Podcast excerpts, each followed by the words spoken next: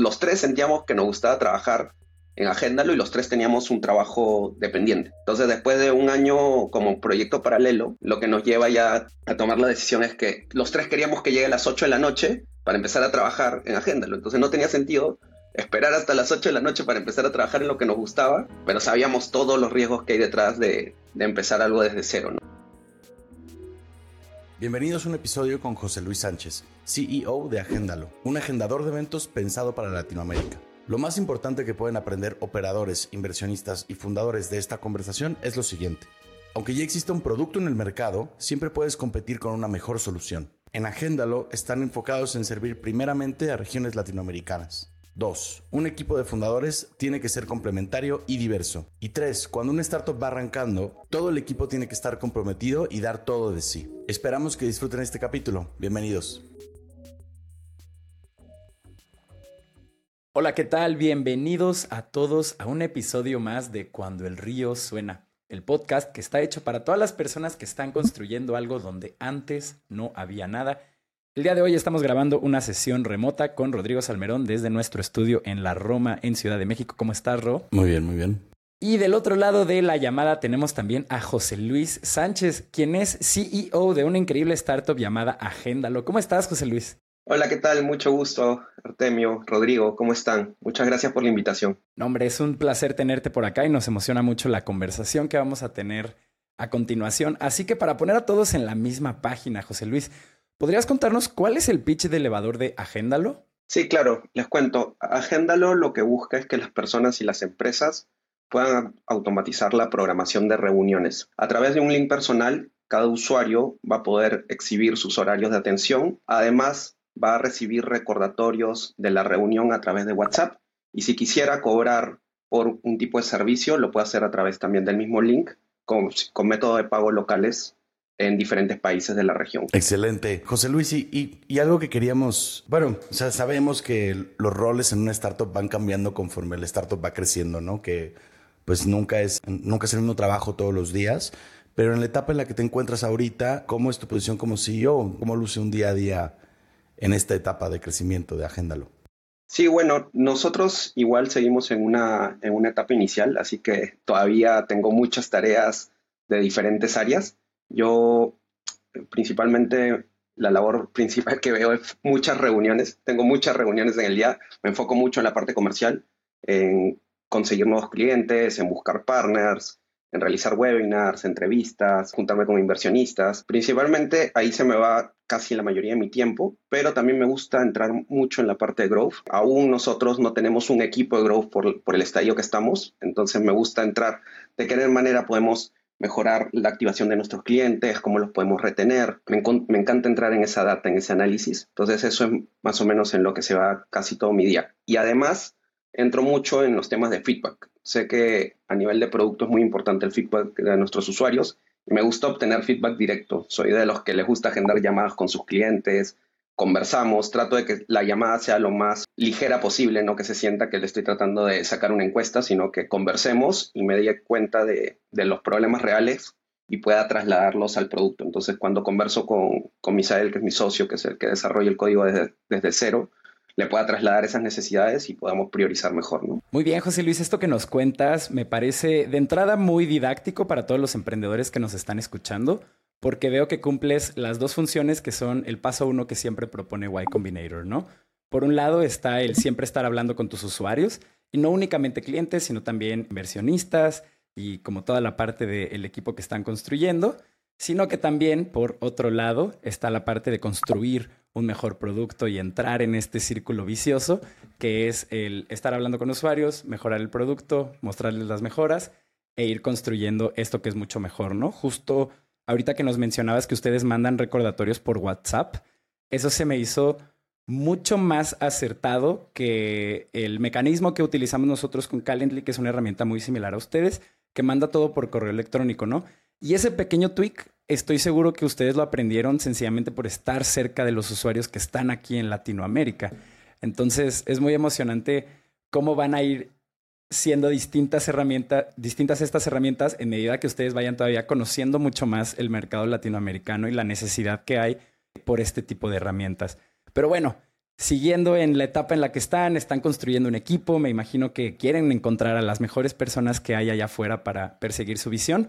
Cuéntanos ahorita, ¿cómo está el equipo? ¿Cuántos son? ¿Cómo se distribuyen el trabajo y cómo sacan adelante este proyecto? Sí, justamente nosotros ahora somos cinco personas a tiempo completo. Somos tres fundadores, yo que soy el CEO, está Jaime, que es uno de mis cofundadores y es el COO, él se encarga toda la parte de operaciones principalmente. Él está dando soporte a los clientes, ayudándolos con cualquier duda, dando demos para acelerar el onboarding, también se enfoca mucho también en la activación y retención y atiende todos los canales inbound que, nos, llevan clientes por ahí, ¿no?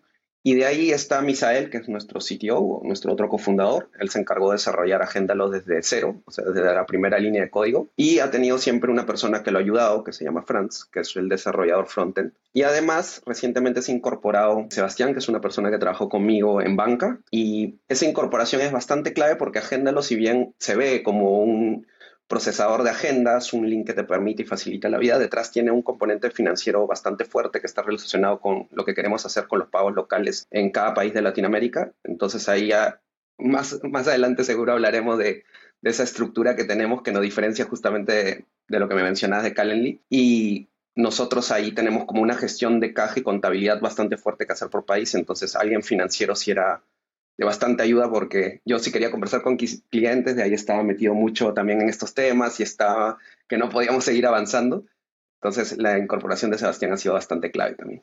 Oye, José Luis, pues, pues mejor cuéntanos de una vez cómo funciona este componente, este componente financiero, o sea, cuál es el, el, giro que le están dando ahí a su, a su producto para pues terminarlo de, de bajar ahora en la etapa de introducción. Ah, ya, perfecto. Sí, lo que estamos haciendo justamente es nosotros queríamos dar una solución que facilite la gestión de, servicios o de reuniones de una manera muy sencilla. Entonces, justamente como comentaba Artemio, de que conversar con los usuarios nos dio ciertos insights, lo que observamos fue la parte de la comunicación, que tenía que ser a través de, WhatsApp, porque ahí están los clientes. Eh, muchas veces acá, nosotros somos de Perú, también estamos en México y en Colombia, sobre todo con algunas operaciones puntuales, pero nuestro mercado principal es, peruano. Y lo que observábamos es que muchas veces los clientes nuestros usuarios ni siquiera utilizan un calendario. Son personas que coordinan todo a través de WhatsApp, que le puede llegar el link de la videollamada, pero no es que va a estar revisando su calendario o, o de repente no va a revisar su correo. Entonces, una manera que no vayan a olvidarse la reunión, no se vayan a perder de la reunión, era que la información le llegue a través de WhatsApp.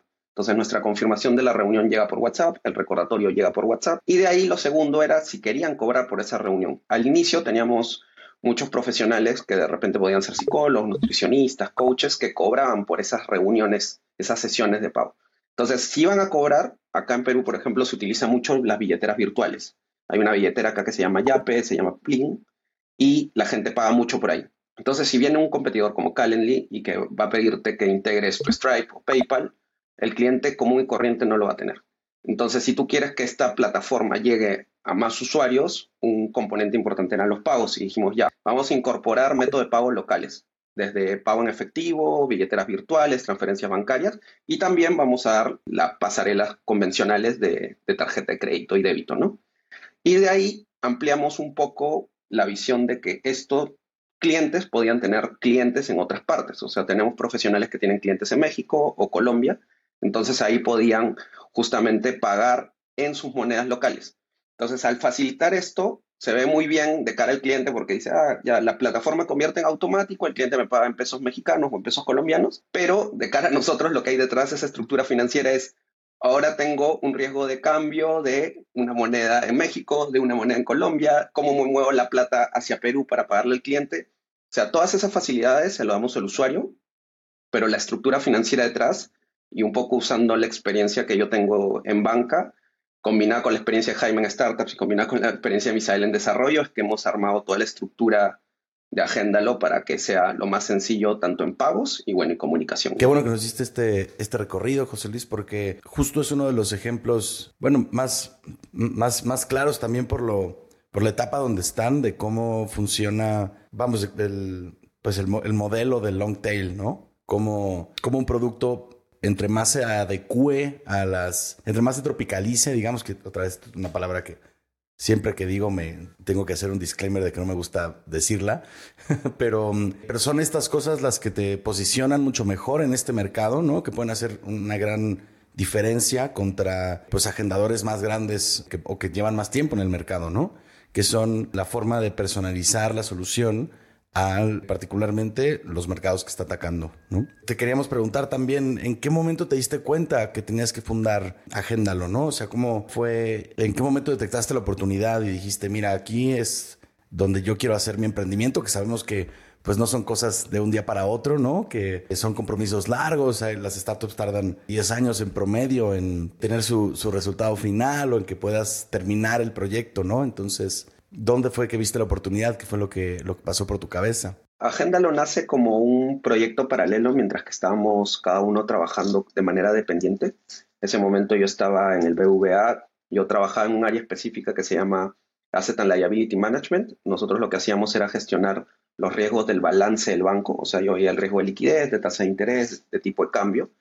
Y en ese momento llegó la pandemia, llega la pandemia, estoy encerrado en cuarentena y digo, ¿qué más puedo hacer? O sea, si hoy día quisiera hacer algo nuevo, ¿qué podría hacer? Justo la pandemia te da esos tiempos de reflexión y, me puse a pensar ¿qué, es lo que podría hacer. Y era tan específica mi experiencia que decía lo único que podría hacer es de repente mentorías relacionadas a temas financieros. Y dije, ya, si voy a empezar con mentorías financieras, ¿cómo lo haría? Porque ahorita no tengo tiempo. Yo en ese momento era el principal manager de la mesa, me tomaba todo toda la mañana hasta la noche el trabajo y tenía solo un rato libre sea, bueno, no voy a contratar un asistente o una persona que me ayude con, con, la agenda, con los cobros. Si es que empiezo a hacer mentorías, lo tendría que hacer yo, pero no quiero perder tiempo en eso. Entonces ahí es como que más o menos le doy una idea por mi necesidad de que quería empezar a hacer mentorías pagadas. Entonces converso con Jaime, que viene a ser el primer socio, que es mi primo, de hecho. Él estaba trabajando en Cabify en México en esa época. Y conversamos y le cuento, ¿no? Y le sonó la idea. Entonces alguien que está en el mundo tecnológico y le suena la idea, también fue como cierto validador dijimos, ya vamos a lanzarlo, pero teníamos un gran problema. No teníamos quien lo desarrolle y todavía no sabía, yo en esa época no sabía nada de no code, no tenía ni idea de nada de temas tecnológicos. Dijimos, ¿cómo, cómo lo armamos? Y nos recomendaron un amigo, que era un amigo nos recomendó a Misael, y lo conocimos, hicimos buena, buena conexión y le dijimos, ya te pagamos primero como un proyecto. Y, Misael entró como un desarrollador de pago al inicio. Y le pagamos por un año y nos iba gustando mucho la idea, nos gustaba, o sea, los tres sentíamos que nos gustaba trabajar en Agéndalo y los tres teníamos un trabajo dependiente.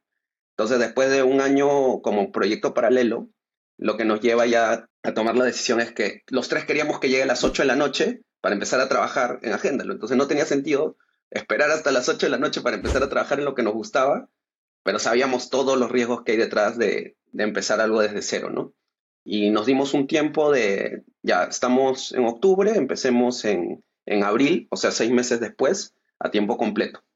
Y, y, así fue que empezamos. Empezamos a tiempo completo, nos lanzamos y empezamos a hacer crecer la plataforma. Qué bonita historia, José Luis. Pocas cosas son tan emocionantes como comenzar a construir algo desde cero. Creo que tienes muchos privilegios, ¿no? En tu caso, yo creo que el hecho de poder actuar desde la experiencia que cada quien haya acumulado en su carrera profesional, también el estar frente a algo nuevo, emocionante como es la tecnología, ¿no? Donde puede ser mucho más ágil que si tienes un negocio más convencional, vaya, donde todo ya está mucho más estructurado tal vez desde un inicio y aunque también es un caos, eh, hay cierta agilidad en la tecnología que, que es emocionante inherentemente. Antes de irnos a la pausa de este programa, José Luis, me encantaría preguntarte ¿Dónde han encontrado este product market fit? Ahorita mencionaste gente que necesitaba este sistema de agendas, como podían ser nutricionistas, consultores, pero al día de hoy, ¿dónde o qué segmento es el que tiene un mayor cacho del pastel de sus segmentos de usuarios? Agenda lo inició para profesionales independientes, agarró mucha acogida con los psicólogos, con los nutricionistas y con los creadores de contenido relacionado a negocios o sea, que podrían dar una asesoría ya sea de marketing, de ventas, de finanzas, y Agéndalo, como tenía estas funcionalidades de monetización, era bastante sencillo para ellos empezarlo a utilizar. Entonces, nosotros arrancamos con estos tres segmentos, pero también de ahí ampliamos la plataforma también para que la empiecen a usar empresas. porque nos dimos cuenta que si bien le es muy útil a los profesionales independientes, a veces tienen audiencias un poco pequeñas y la plataforma es mucho mejor cuando la audiencia es mucho más grande, ¿no? Entonces, em, ir a empresas tiene mucho más clientes y ven el beneficio un poco más rápido y lo que estamos tratando de hacer es que el producto sea lo suficientemente útil para un usuario, que ese usuario lo termine trasladando a un equipo y que ese equipo lo termine trasladando a una organización.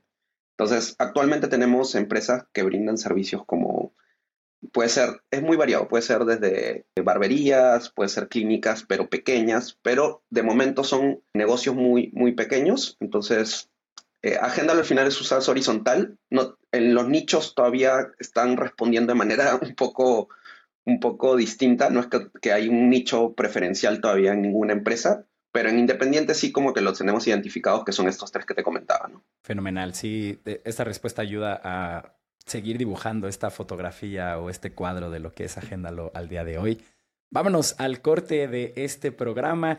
Quiero recordarle a todas las personas que están escuchando que en cuandoelríosuena.com ustedes pueden suscribirse a la newsletter de este programa para recibir una notificación cada que tengamos un capítulo nuevo. Lo hacemos todos los lunes de manera religiosa y también queremos pedirte con el corazón en mano que si conoces a algún emprendedor, operador o inversionista en el sector tecnológico en Latinoamérica, que por favor compartas este recurso con esas personas. Está hecho para ellos. Ya tenemos más de 100 capítulos de acervo de conocimiento y de experiencias de los mejores emprendedores del ecosistema en Latinoamérica y vamos a seguir invitando a más. Así que por favor ayúdanos a llegar a más personas. Regresamos. Estás escuchando Cuando el río suena, un podcast de conversaciones con agentes expertos y emprendedores del mundo digital. Tus anfitriones son Rodrigo Salmerón y Artemio Pedraza, fundadores del estudio de estrategias e interfaces digitales Acueducto. Para más información, visita cuandoelriosuena.com. Si encuentras valioso este podcast, por favor ayúdanos a compartirlo con un amigo o síguenos en Spotify o iTunes. Muchas gracias. Regresamos con Rodrigo y Artemio. ¿Qué tal? Estamos de vuelta en Cuando el Río Suena con nuestro invitado de esta edición, José Luis Sánchez de, de Agéndalo. Leímos mientras estábamos haciendo la, la, investigación que habías aprendido más en estos tres años con Agéndalo de emprendimiento que en 10 años que habías estado en la banca antes de hacer este, este cambio. ¿Nos podrías desarrollar más sobre, sobre por qué dijiste esto y qué, qué es lo que implica? Sí, yo creo que mis jefes en banca no estarán muy contentos si, si leen esa entrevista, pero lo que me quería referir con esa parte es que yo estuve en un área muy especializada, hice mi carrera en esa área. Yo entré desde practicante, de ahí fui analista junior, analista senior y terminé siendo el head de la mesa Sí vi diferentes riesgos, porque cuando entré veía el riesgo de liquidez, de ahí pasé a ver riesgo de tasa de interés, de tipo de cambio. O sea, sí aprendí mucho en el camino y al final supervisaba la gestión de todos estos riesgos. Pero lo que pasó con Agéndalo es que en tres años todo iba súper rápido y no era solo un tema, sino eran muchos temas, múltiples áreas. Entonces yo no sabía, como les contaba al inicio, nada de temas relacionados a tecnología, no era mi expertise. Entonces de la nada estaba aprendiendo UX, UI, por más que yo no lo iba a hacer, tenía que entenderlo porque iba a conversar con los áreas de producto. De ahí estaba aprendiendo de ventas, nunca había estado del lado del sell side, yo siempre había estado del lado del buy side, siempre compraba y de la nada pasar a vender y entender que hay tipos de venta, o sea, venta outbound que buscas al cliente, venta inbound que te llegan a ti. Ese tipo de terminologías no las conocía. Luego pasé a ver temas de desarrollo, o sea, de hablar con Misael sobre desarrollo, o sea, entender que era el frontend, entender que era el backend, entender que era una base de datos donde todo se centralizaba. Entonces, todo eso para mí era, era increíble. Y justamente creo que lleva con la emoción de, de lanzarme a hacer Agéndalo, porque era como estaba aprendiendo muchísimo. Me sentía como en mis primeros años cuando entré a banca. Estaba aprendiendo un montón de diferentes temas y aparte iba aplicando los temas que ya sabía que era justamente la parte financiera, que era lo que le queríamos meter a Agéndalo. También me empezó a gustar conversar con los clientes. Nunca, nunca había pensado que me iba a gustar esa parte tan comercial. Me, me gustó. Entonces, hay, hay bastantes cosas que, que, aprendí en tres años que siento que fueron mucho más de, en diversidad que lo que aprendí en esos diez años en banca. ¿no? Fíjate que esto que dices me puedo identificar muchísimo con con varias cosas, eh, José Luis. También nosotros este emprendimiento lo fundamos hace ya, ya casi cuatro años. tal vez ya vamos para los cuatro. Es que eh, hay dos fechas, ¿no? Cuando empezamos a trabajar y cuando lanzamos el negocio y siempre ahí me hago bolas. Pero a lo que voy es que cuando arrancamos yo también, mi actitud un poco obsesiva pues me llevó a, a muchos rabbit holes que pues yo jamás me había enfrentado, ¿no? De entrada el de negocios y emprendimiento y como cómo montar un negocio pequeño, cómo construir equipos. Después toda la parte de diseño, que esa, aunque bien ya tenía yo un gran background en diseño de interfaces digitales, era mucho más empírico que bibliográfico, por así decirlo, con referencias puntuales de quiénes son los big players en esta área, ¿no? Después todo el tema de ventas, que empiezas a ver qué es B2B, que la prospección, que este, cómo hacerlo, qué es mejor, cómo venderte como autoridad y demás, cómo ayudar al demás. Vaya, son como tantas cosas las que vas aprendiendo y es como tan emocionante que pues sí te sientes como un niño en, en un playground nuevo, leyendo cosas nuevas cada día, ¿no? Aquí me encantaría preguntarte de todo este manjar o abanico de cosas que tuviste que aprender, ¿cuál fue tal vez la que tuvo el clash cultural más grande con cómo tú venías haciendo las cosas? Y también tal vez, ¿para qué te diste cuenta que eras bueno? ¿Y para qué te diste cuenta que, pues bueno, chance ahorita lo estás haciendo, pero en el futuro necesitas que un especialista se encargue de eso porque, pues no es lo tuyo, no te encanta? Bueno, a mí me sorprendió mucho la, la parte comercial. Yo nunca había, yo venía en un área de soporte financiera. Si bien sí tenía trato comercial como comprador, no era de la parte de vender. De hecho, siempre me reunía con vendedores. Creo que esa experiencia de que vengan las bancas de inversión, ofrecerte productos o hablar con la tesorería y que te ofrezca productos, eh, tenía esa experiencia sin yo haber sido el que vendía. O sea, haberla observado durante 10 años siendo el comprador, creo que eso me dio experiencia para después aplicarlo en las ventas. Entonces sí me sorprendió que cuando empezamos dijimos, bueno, Misael va a desarrollar, pero Jaime y yo vamos a intentar vender.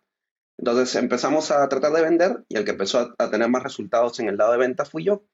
Entonces ahí fue un poco como decidimos cómo nos dividíamos las funciones, porque Jaime era mejor dando soporte, ayudando a los usuarios y yo era mejor eh, convirtiendo. Entonces dijimos, ya, entonces yo me voy por el lado comercial. Fue como un experimento porque no sabíamos quién, quién iba a ser y funcionó, me gustó y me gustó aprender. Y lo que sí me, me fue enamorando y hasta ahora es como lo que realmente me gusta es seguir intentando aprender sobre temas de growth. O sea, me encanta ver, sigo un montón de gente en Estados Unidos de temas de growth, eh, me encanta esta lógica en SaaS que es el PLG, que Product Led Growth.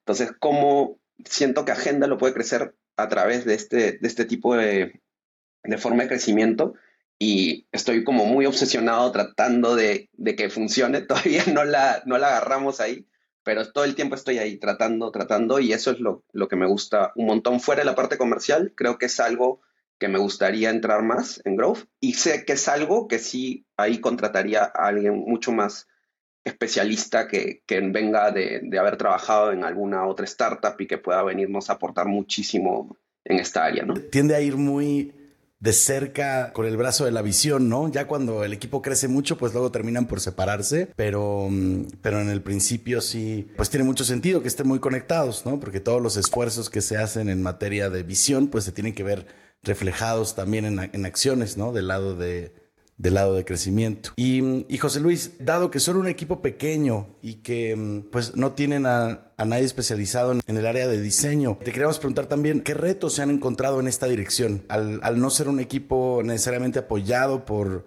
por personas de diseño, sino que son más desarrolladores que están resolviendo desde el front-end, ¿no? Los retos que, que luego pueden llegar y resolverse desde el lado de diseño. ¿Qué retos se han encontrado ahí o qué, han aprendido ¿no? de, esta, de esta área? Uf, sí, y es, bastante complicado esto, esto que nos comentas porque justamente nuestro competidor global que mencionaron, Calendly, en la parte de diseño, experiencia de usuario es muy bueno.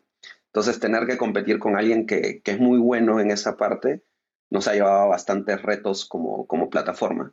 Y creo que el más grande que hemos tenido ha sido pasar de este enfoque que les comentaba, de que nosotros le llamamos B2C, que eran estos clientes profesionales, a ya unos negocios que ya vendrían a ser B2B, que tienen otro tipo de necesidades, porque estos negocios son más, se van más por el camino de las integraciones también. Entonces, Agéndalo, por ejemplo, estuvo pensado como un producto único, todo agrupado, no, no tan flexible al principio. Entonces, tuvimos que cambiar eso tanto en diseño de la interfaz, en el diseño también detrás, en el mismo backend, a cambiarlo a que sea una programación, un diseño más por integraciones.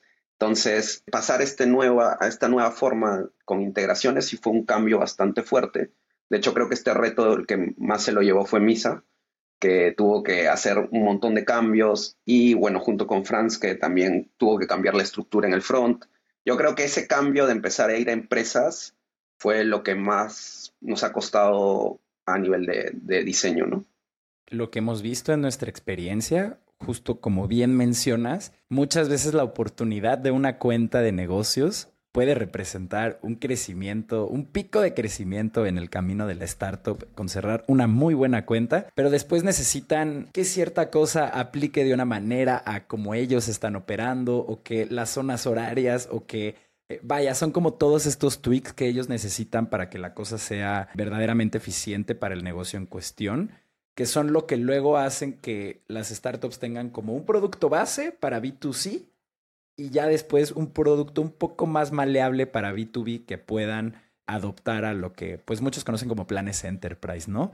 Entonces, híjole, me puedo imaginar ahí el, pues que muchas veces te han, puesto, te han puesto entre la espada y la pared diciéndote como, me encanta la herramienta, pero pues necesitamos que le muevan X, Y, Z. Y ahí van ustedes de que, bueno, pues cómo se lo movemos, cómo se puede lograr esto, ¿no? ¿Han tenido escenarios así o...? Sí. O, nomás me estoy imaginando no. cosas? es, es, esa imaginación está muy pegada a la realidad, porque sí, sí ha pasado mucho. Y bueno, pero ahí también hemos ido mucho a la, a la teoría de que nos hemos apoyado, que, que nos dicen, ¿no? Que si el cliente te está pagando, puedes tratar de hacer esos desarrollos que igual sí soluciona como los problemas de, de los otros clientes que también tenemos, ¿no? Pero si el cliente ni te paga, o sea, sí los escuchamos todo, pero no, no, no movemos nada a nivel de producto tampoco porque no tenemos el equipo y no podemos priorizarlo. Pero conforme ya empiezan a usar, sí, sí hemos hecho algunas cosas muy específicas para esos clientes muy importantes, pero sí tratamos de, de antes de hacerlo, sí ver, ok, va a ayudar a, a más clientes que solo este cliente y aparte de eso, nos va a servir por último para poder vender más más adelante como las cosas que tenemos en cuenta antes de sí ya lanzarnos a la piscina con el, con el desarrollo, ¿no? Oye, y entrando en, en, esos temas, José Luis, y jalando un poco más del hilo, me llama mucho la atención ahorita con el equipo tan reducido que tienen, ¿cómo ordenan su backlog? ¿Cuál es la prioridad que sí entra en este, en esta, en este bando de ancha tan limitado que tienen en este momento? Sí, yo creo que las reuniones del backlog son las más largas y siempre las tenemos los días lunes para iniciar la semana con todo el desarrollo, ver cómo, cómo les fue en el sprint semanal. Estas reuniones son bien fuertes porque yo llego con todo el feedback del cliente y digo, ya, esto es lo que deberíamos hacer. Ahí Jaime, que está conversando con los clientes a nivel de soporte, viene, no, tenemos estos bugs, tenemos estos inconvenientes, eh, nadie está usando esta funcionalidad y de ahí Misa, que viene a nivel de ya, qué tan fácil o difícil es hacerlo a nivel de desarrollo. Entonces, las discusiones, esas son nuestras mejores discusiones, creo que son muy positivas porque cada uno tiene su punto de vista y cada uno quiere defenderla. Lo que hemos hecho es como hacer un esquema de puntos donde decimos ya, ok, ¿cuál es como más importante a nivel de negocio? Y Misa con Francia lo hacen a nivel tecnológico, ¿no? Y combinamos esa prioridad y ahí más o menos priorizamos la semana y si es un desarrollo muy fuerte ya el mes, porque sabemos que nos va a impactar no solo una semana, sino varias semanas y vamos a dejar fuera varias cosas. Es que es muy interesante ver cómo dependiendo del tamaño de las startups manejan distinto este tipo de este tipo de problemas. Ahora me surge también, por ejemplo, ¿cuál, cuál es su próximo... Bueno, antes quisiera preguntar, ¿cuántos usuarios tienen ahorita en, en Agéndalo? ¿A cuántas personas están atendiendo? Tenemos más de 400 usuarios activos en, el mes a mes. La base de usuarios en Agéndalo es más de 4.000 usuarios, pero justamente hay usuarios que nos utilizan un mes, regresan después de tres meses. No, no, nosotros justo evaluamos mucho el tema de, la retención. Hemos ido afinando porque antes creíamos que un usuario que no nos usaba en este mes era porque nunca nos iba, ya nos había dejado usar y ya lo habíamos perdido pero fuimos afinando porque hay gente que lo utiliza porque no es su trabajo principal, entonces lo usa para de repente asesorías puntuales y un mes se fue de vacaciones con la familia y como no es su trabajo principal, no lo hace. Entonces fuimos afinando más o menos cuánto es la cantidad de meses de uso que puede tener un usuario antes de considerarlo como que realmente dejó la plataforma. Actualmente está en cuatro meses, o sea, creemos que si en los últimos cuatro meses no ha tenido ni una reunión, ahí sí ya lo, perdimos, ¿no? Por completamente.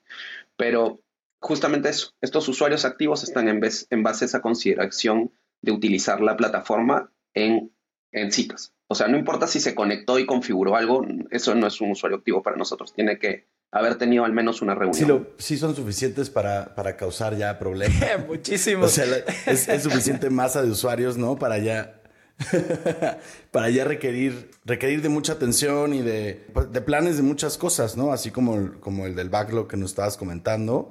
Y ahora sí lo, que quería preguntar alrededor de eso es que, dado que estás muy metido en el growth y, y, que es algo que te llama mucho la atención, ¿qué estrategias estás buscando implementar, digamos, en el mediano o en el corto plazo de growth alrededor de Agéndalo? Ahorita estamos intentando ver de cuál es el, lo óptimo en el modelo freemium que tenemos. Agéndalo tiene bastantes planes. Creo que esto no lo había comentado, que era cómo monetizamos. Nosotros tenemos planes de suscripción y tenemos un plan que es completamente gratuito para que puedas probar con servicios ilimitados. De hecho, es más completo que el de Calendly si lo quieren probar. y de ahí tenemos el, tema de la intermediación, que es por cada transacción que nosotros procesamos, cobramos un porcentaje de, de ese valor, ¿no? Entonces, en Agéndalo tú puedes tener la versión gratuita con muchas funcionalidades, pero que siempre te va a cobrar un porcentaje del valor de la cita de pago. Y de ahí, conforme vas suscribiéndote a los diferentes planes que tenemos, esa comisión se, va reduciendo, ¿no? Entonces, lo que estamos buscando ahora es cuando un usuario en Agéndalo realmente ya se enamora de nuestro producto. Porque sabemos que hay varios aha moments cuando hace su primer pago, cuando le llega ese mensaje WhatsApp que no le hubiera llegado por correo que le hubiera llegado por correo electrónico, pero realmente ese único aha moment o, sucede después de que utilizas mucho la plataforma. Entonces teníamos un periodo de prueba de 30 días para que la gente experimente, pero a veces demora el onboarding, a veces demora que tienen pocas citas en el primer mes que están. Entonces creemos que no están experimentando todos los beneficios como para que se terminen de enamorar de la plataforma. Entonces ahora estamos probando algo nuevo que sea por el uso que le dan, o sea, darle el periodo de prueba más por el uso, que no es algo tan convencional que se ve, porque casi siempre ve free trials de cierto periodo de tiempo. Entonces queremos dar como por uso, y eso es algo nuevo que estamos planteando, ¿no? Recién lo estamos probando y vamos a testear, y bueno, si no funciona, regresaremos a lo que tenemos. José Luis, antes de irnos a la última pregunta, me encantaría jalar tantito más el hilo de estas discusiones donde ustedes discuten el backlog de qué es lo que va a seguir en su producto. Contabas cómo cada quien llega con una perspectiva bien distinta y queriendo hacer cosas diferentes y tienen que ahí ponerse de acuerdo, ¿no? Para los emprendedores que nos están escuchando, ¿qué consejo, eh, podríamos agarrar el top 3 o top 2, los que te nazcan, si ahí los tienes, si se te ocurren, pero qué consejos podrías darles para tener discusiones sanas? Donde esto pues no se caliente o, no llegue a discusiones que ya rayan con, con las peleas, ¿no? O sea, ¿cómo, se hace de estas reuniones lo más productivas posibles y cómo se llevan sobre todo con respeto y empatía, ¿no? Eh, vaya, ¿cómo lo hacen ustedes un poco? ¿Qué nos puedes compartir de lecciones ahí? Sí, lo primero es que es el equipo que tú has conformado, tú tienes que confiar en ese equipo y yo creo que algo muy útil es que el equipo sea diverso. Entonces, si tú eres de las personas que cree que el equipo debe ser diverso, al ser diverso, justamente eso lleva a tener diferentes puntos de vista. Entonces, cada uno va a tener un punto de vista distinto. Entonces, si eres consciente que quieres un equipo diverso, tienes que también tener la mente abierta de que las personas van a ir, van a decir o van a querer cosas diferentes a las que tú quieres. Entonces, si ya partes de ese primer, ese eh, primer punto, ya, ya sabes un poco a lo que te enfrentas. Si quieres que todo el mundo te dé la razón, busca perfiles similares, pero creo que no va a ser lo mejor para, para tu negocio, ¿no? Porque justamente tener perfiles diversos te da una visión mucho más global. Entonces, ir ahí, yo creo que sustentar por qué crees que tu idea es la mejor, no, no cerrarte porque tú haces, de repente yo me podría cerrar porque yo soy el que más converso con los clientes, entonces podría decir, no, porque yo soy el que estoy conversando más con los usuarios, entonces esto se debería hacer de esta manera. Sino respetar bastante la opinión de, de tus cofundadores o tu equipo de trabajo, que por algo están también en su día a día, o sea, cada uno está viendo algo que tú no estás viendo, y bueno, al final también en nuestro caso una ventaja de ser tres es que ya alguno también asume en algún momento si dos de tres está de acuerdo ya también el otro tiene que entender que, es lo mejor, ¿no? Entonces, a veces sucede eso en nuestro caso, eso ayuda. Si fuéramos cuatro, no sé cómo sería. Oye, y, José Luis, pues ya, ya llegando a la, a la última pregunta. Esta es una pregunta que hacemos a todos los invitados y consideramos que es muy, que siempre es muy rica en su respuesta y nos da mucha transparencia sobre dónde está cada quien en su, en su proceso de construir su startup, ¿no? Que es, ante los retos que enfrenta Agéndalo y tú como CEO en los próximos años, ¿qué te quita el sueño? Me quita el sueño el crecimiento que, que necesita la plataforma. Como les contaba, es como que hemos armado una estructura muy sólida a nivel de producto y a nivel financiero que la respalda. De hecho, hemos montado, aperturado la empresa en varios países que no es tan usual cuando todavía no tienes tantos usuarios, pero ha sido justamente en búsqueda de los beneficios para los usuarios que tenemos. Entonces es como que hemos armado una estructura muy, muy sólida, pero que va a servir teniendo mucha cantidad de, usuarios, ¿no? Entonces, a veces me pongo a pensar y digo, claro, hemos construido un super puente, una, un super puente para que si pasa un carro o dos carros al día, ¿para qué te montaste tremenda estructura? ¿no? Entonces sí te quita el sueño porque tú quieres ver que pasen millones de carros por, esa, por ese gran puente que has construido. ¿no? Entonces eso es un poco lo que creemos que vamos a llegar, pero de todas maneras siempre está todo el tiempo ahí metiéndome ruido en la cabeza al momento de dormir, en todo, en todo momento. Por eso creo que también esa obsesión que me ha salido por el lado de growth, porque creo que es el camino para que al final lleguemos a que esta gran estructura que hemos creado le funciona a muchas personas, porque sabemos que si le funciona a muchas personas, nosotros creemos que es un problema real que hay en, en Latinoamérica en general, entonces lo queremos solucionar y queremos que sea un beneficio para, para todas estas personas en la región.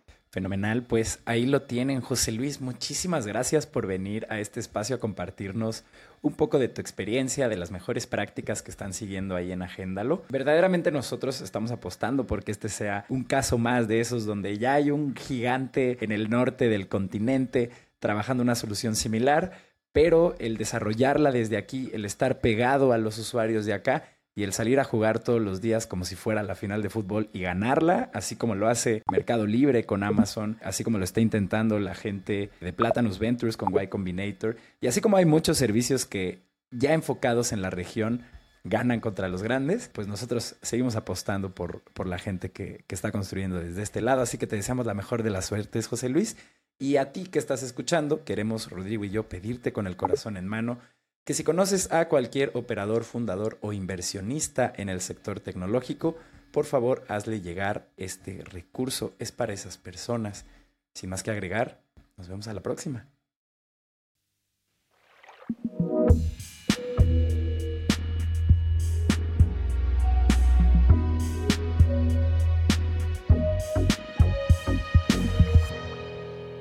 Cuando el río suena.